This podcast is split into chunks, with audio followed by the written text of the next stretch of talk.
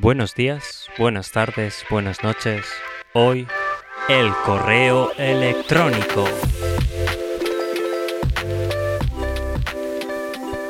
Bienvenidos, bienvenidos. ¿Qué tal estás? ¿Qué tal estáis? ¿Qué tal está usted? Yo estoy bien, muchas gracias por preguntar. ¿Qué tal va la cuesta de enero? La cuesta de enero. Los que habréis visto, los que habréis oído, no visto, los que habréis oído el anterior episodio, sabréis de lo que hablo. Aunque bueno, no hace falta que sepáis, solo estaba preguntando qué tal va. Hoy, con motivo de haber incluido un correo electrónico en la descripción de los episodios, para que podáis contactarme en caso de que queráis criticarme o, tengáis alguna sugerencia de, de qué puedo hablar o qué puedo hacer para mejorar los podcasts, podéis escribirme a ese correo, a ese correo electrónico. Por eso he pensado en hacer un capítulo acerca del correo electrónico. ¿Te habías dado cuenta de que ahora pongo un correo en, la descripción. ¿Lo habías visto antes? Lo puse hace poco, así que probablemente no lo hayas visto todavía. Pero bueno, está ahí, mi correo electrónico para este podcast. Puesto que esto no es como Instagram o Facebook o YouTube. Por dejar una manera con la que podáis contactar. para bien o para mal. Así que ahí está el correo electrónico. Correo electrónico que también se dice email, cogido del inglés, se usa bastante.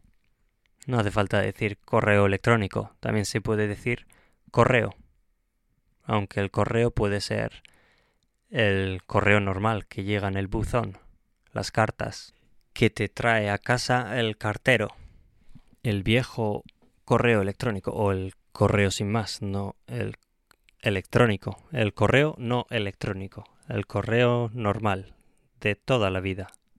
O bueno, de la vida de hace no mucho, de la vida de antes de Internet.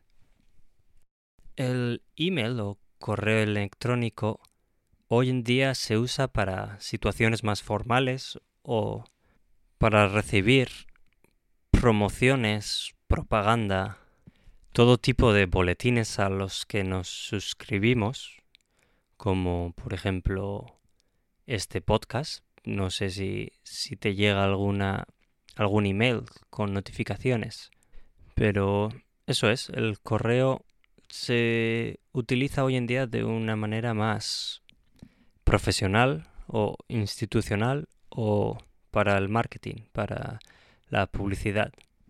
Yo creo que hace unos cuantos años, en los comienzos de, del correo, del correo electrónico, del email, también se usaba para chatear, para hablar entre amigos, de una forma más parecida a como usábamos los SMS, los mensajes de texto del móvil, hace unos cuantos años. Principalmente porque cuando se creó tampoco se podía enviar mucho solo texto y texto limitado. Se creó en los años 70 y se popularizó con el uso de Internet en los años 90. Hoy en día casi todo el mundo tiene correo electrónico y no solo tiene un correo electrónico, sino que tiene varias cuentas o tiene hasta muchas, muchas cuentas. Por ejemplo, puedes tener una cuenta con Gmail, otra con Hotmail, otra la cuenta que te viene con tu propia web o con tu empresa, la cuenta de la empresa. Y así hay un montón de tipos de correo. Y luego en el mismo servidor, en el mismo correo, por ejemplo Gmail, puedes tener un montón de correos. Por eso es por lo que me ha tocado crear un correo tan largo como el que he creado.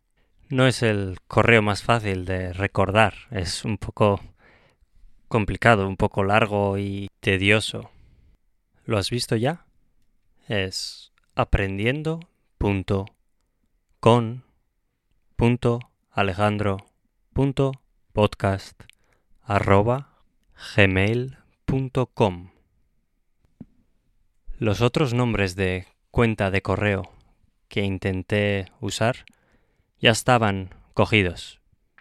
Ya los tenía otra persona. Por ejemplo, aprendiendo con Alejandro, arroba gmail ya estaba cogido. Aprendiendo con Alejandro Podcast ya estaba aprendido. Por eso he añadido los puntos. Alejandro.podcast también estaba cogido. Estaba todo cogido. Vaya desastre. Pero bueno, por lo menos no he añadido ningún número ni palabra rara. Ya sabes, aprendiendo.con alejandro.podcast.gmail.com Por cierto, arroba gmail debe sonar un poco raro si vienes del inglés. Arroba es at y gmail no es gmail. Bueno, ya sabes. Escríbeme si tienes alguna sugerencia o alguna queja. Muchas gracias por haber oído y hasta la próxima.